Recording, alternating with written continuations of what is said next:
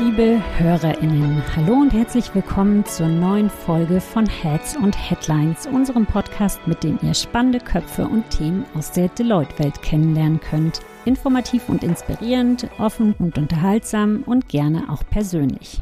In Folge 7 spreche ich mit Sandra Mühlhause, seit Anfang September CPO, also Chief People Officer bei Deloitte. Mein Name ist Julia Link und ich freue mich zum einen, dass ihr dabei seid und zum anderen nun meine Gästin zu begrüßen. Hallo Sandra, schön dich zu sehen. Hallo Julia. Als erstes natürlich Glückwunsch zur neuen Aufgabe. Ich möchte die Gelegenheit nutzen, auch natürlich für unsere Kolleginnen, dass wir alle ein bisschen mehr über dich erfahren. Was ist dein Hintergrund? Was hast du gemacht, bevor du zu uns gekommen bist? Erstmal herzlichen Dank für deine Willkommensgrüße. Ja, was habe ich vorher gemacht? Ich habe äh, Betriebswirtschaft studiert und bin relativ schnell in einem Unternehmen gestartet und dort im Personalwesen gelandet. Und das hat mich auch ein Stück weit geprägt, weil ich auf knapp 30 Jahre personalwirtschaftliche Erfahrung zurückgreifen kann. Sowohl im Konzern als auch in der Medienbranche, als auch in einem Business Service Center. Und zuletzt war ich bei McDonald's als Chief People Officer in München für den deutschen Markt verantwortlich. Wir sind jetzt Mitte September aktuell. Hattest also schon ein paar Wochen Zeit, Kolleginnen aus allen Bereichen kennenzulernen und auch in ganz verschiedene Themen einzutauchen. Was waren deine bisherigen Eindrücke? Es gibt auf jeden Fall viel zu lernen, die Leute kennenzulernen, Kolleginnen und Kollegen kennenzulernen. Aber es macht unglaublich viel Spaß, weil ich stelle gerade fest, dass ich auf einer ganz tollen Lernreise bin. Und äh, ja, mein erster Eindruck ist, das ist eine sehr offene Kultur mit großer Markenverbundenheit, hohe Professionalität begegnet mir, ähm, unglaubliches Engagement und ein starkes Bewusstsein für DEI. Ähm, und was ich auch ganz toll finde, ein ehrliches Interesse an meiner Person und an meinem Werdegang. Wenn ich meinen Kindern deinen Job zu Hause am Abendbrottisch erklären würde, was würde ich denen sagen? Ich würde ihm wahrscheinlich sagen, ich kümmere mich mit meinem Team darum, dass wir uns um alle personalwirtschaftlichen Prozesse äh, bemühen. Und da geht es im Grunde um das Thema Einstellung, Entwicklung der Mitarbeitenden, Vergütung, bis ein Mitarbeiter am Ende des Tages unter Umständen das Unternehmen verlässt. Hm. Wie kann ich mir deinen Arbeitstag im Moment vorstellen? Gibt es sowas wie einen Arbeitsalltag vielleicht sogar? Im Moment ist es natürlich sehr stark geprägt von Kennenlernen und ich hatte natürlich auch eine sehr intensive Zeit, jetzt auch die ersten vier Wochen mit meiner Vorgängerin Elisabeth, die sich sehr viel Zeit genommen hat, mir alles zu zeigen, mir viele Dinge zu erklären. Also das wird sich sicherlich nochmal verändern, wie mein Arbeitsalltag aussieht, aber im Moment ist es viel mit Lernen und vor allem mit Kennenlernen von Menschen und Themen verbunden. Wir machen weiter mit unserer kleinen Schnellfragerunde, in der wir in kurzer Zeit ganz viel Persönliches über dich erfahren können. Ich stelle dir zehn Fragen, die du bitte möglichst knapp beantwortest. Bereit? Jawohl. Dann legen wir los. Wo bist du geboren? Im schönen Sauerland. Dein Lieblingsfach in der Schule? Man wird es kaum glauben, aber es war tatsächlich Mathe. Dein erster Job? In der Gastro, also im Service. Dein letztes Buch? Momentan fällt das hinten runter, weil ich lieber in der Natur bei dem schönen Wetter bin. Die beste App auf deinem Handy? Die iCloud, die gibt mir die Möglichkeit, meine Pferde im Stall zu beobachten. Sehr schön. Dein liebstes Reiseland? Italien und dort äh, insbesondere Südtirol.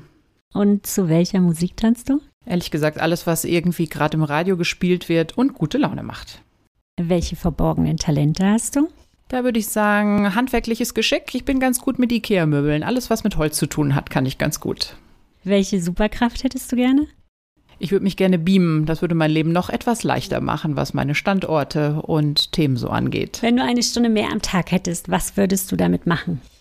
Ich würde wahrscheinlich Klavier spielen, weil das nehme ich mir immer wieder vor und das fällt leider immer hinten runter. Du hattest gerade von deiner iCloud gesprochen und dass du da auf deine Pferde gucken kannst. Erzähl mal ganz kurz, dass wir da einen Einblick bekommen. Das heißt, äh, du rufst deine App auf und hast eine Standleitung zu deinen Pferden im Stall. Genau, ich habe äh, schlichtweg zwei Webkameras. Die eine äh, geht nach innen, die andere geht draußen an den Offenstall und ich muss da mindestens so dreimal am Tag drauf gucken. Wenn ich weiß, dass es denen gut geht, geht es mir auch gut. Klasse. Hast du noch Zeit für deine Pferde? Ja, doch. Also das Wochenende verbringe ich wirklich sehr intensiv am Stall und mache da alles, was so ansteht, inklusive Trecker fahren, Rundballen bewegen, äh, Zäune reparieren, sauber halten und natürlich vor allen Dingen Zeit mit den Pferden verbringen in der Natur. Sehr cool. Ich mache weiter mit ein paar fachlichen Fragen, fachlicheren Fragen. Lass uns über das Thema Arbeit sprechen, denn Arbeiten, wie wir es kennen, hat ja in den letzten Jahren starken Wandel durchlebt, hauptsächlich geprägt durch Digitalisierung und nochmal beschleunigt durch die Pandemie. Wie hat sich deine Arbeit und deine Rolle im Unternehmen, ganz allgemein die Rolle von CPOs beziehungsweise in anderen Unternehmen auch CHROs genannt, in den letzten Jahren verändert? Ich denke, gerade in dem Personalbereich kommt es immer extrem darauf an, dass man sich anschaut, was die Erwartungen und auch die Veränderungen für die Mitarbeitenden bedeuten. Wir haben ja das Stichwort Digitalisierung. Digitalisierung verstehe ich grundsätzlich erstmal als Fortschritt. Und wenn ich so in meinen Arbeitsalltag gucke, würde ich sagen, es kann ein wichtiges Instrument sein, um meinen Arbeitsalltag zu erleichtern oder eben auch meinen normalen Alltag. Wenn ich zum Beispiel an Apps denke rund um das Thema Reisen. Ich kenne die Zeiten noch, wo man äh, seine Tickets vom Reisebüro zugestellt bekommt. Heute macht man alles über eine App. Das macht viele Dinge leichter. Das ist etwas, was man sehr gut in den Arbeitsalltag übertragen kann.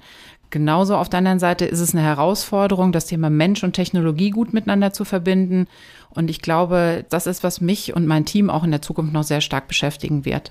Du hast gerade das Thema Mensch und Technologie erwähnt. Äh, für mich persönlich auch die treffendste Definition von New Work, den Menschen in den Mittelpunkt zu rücken. Was ist für dich der Kern von New Work? New Work bedeutet für mich erstmal Flexibilität. Wir haben das alle gesehen mit Corona. Wir waren schnell in der Lage, auch äh, flexibel von zu Hause zu arbeiten. Ich glaube aber, dass wir nach vorne gerichteten Modus finden müssen, wie eben wir auch dieses Zugehörigkeitsgefühl wieder aufbauen können. Denn es fördert nicht unbedingt die Tatsache, dass man gar nicht weiß, wann welcher Kollege wo, wie gerade unterwegs ist. Kurze Austausche an der Kaffeeküche und so weiter. Ich glaube, das sind ganz wichtige Themen.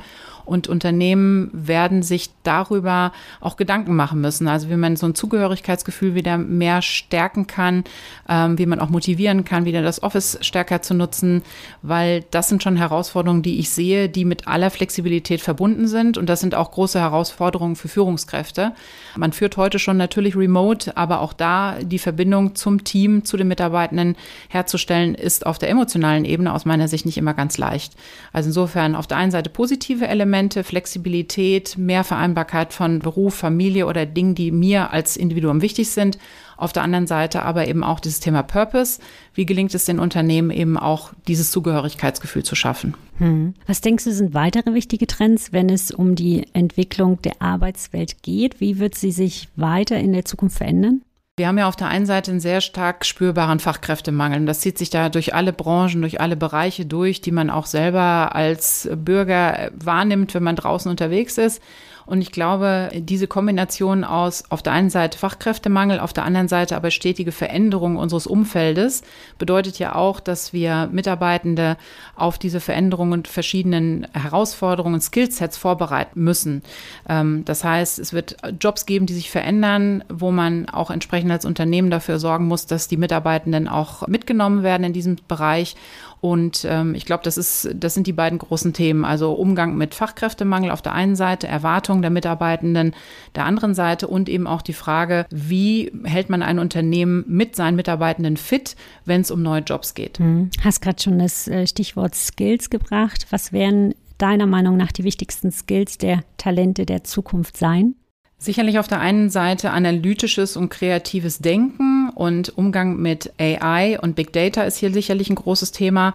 Aber ich sehe auch weiche Faktoren, die zunehmend wichtig sind. Stichwort Resilienz, Stichwort Leadership, äh, Listening Skills, emotionale Kompetenz. Also beide Facetten zu bedienen. Also umgehen mit den technischen, aber eben auch mit den zwischenmenschlichen Themen ist, glaube ich, ein ganz, ganz wichtiges Thema. Wir sind fast schon am Ende. Ich hätte zum Abschluss noch eine persönliche Frage. Was bedeutet Leadership für dich? Leadership heißt für mich vor allen Dingen erstmal Verantwortung zu übernehmen für eigene Entscheidungen, für das Team, und wenn es bei mir um das Thema Führung geht, ist mir immer sehr, sehr wichtig, dass ich das Thema Coaching und Sparring auch aktiv lebe, meinen Mitarbeitenden Freiraum gebe, sich zu entwickeln, aber eben auch Entwicklungsbegleiter bin. Dazu gehört Zuhören, Raum geben, aber eben auch Möglichkeit geben, sich zu entwickeln, ob das über Projekte geht oder ob es über neue Herausforderungen oder Aufgaben geht. Das würde ich so für mich mal als Leadership bezeichnen. Mhm. Gibt es noch irgendein Thema, was wir noch nicht angesprochen haben, was dir jetzt noch wichtig wäre hinzuzufügen? Wahrscheinlich werde ich noch mal andere Themen haben, wenn wir in einem Viertel oder einem halben Jahr sprechen, weil ich bin ja doch noch immer in der Ankommensphase. Ich glaube, für den Moment haben wir die wesentlichen Themen angesprochen. Danke dir. Dann äh, komme ich auf jeden Fall noch mal darauf zurück, dass wir uns in einem halben Jahr oder so noch mal unterhalten. Herzlichen Dank dir, liebe Sandra, für das spannende Gespräch. Vielen Dank, dass du da warst und ganz viel Erfolg für deine neue Aufgabe. Tschüss, danke dir. Wenn ihr Lust habt, euer Thema mit uns in einer der nächsten Podcast-Folgen zu teilen, meldet euch bei mir. Mein Name ist Julia Linke und ich bedanke mich bei euch fürs Zuhören. Tschüss und bis bald.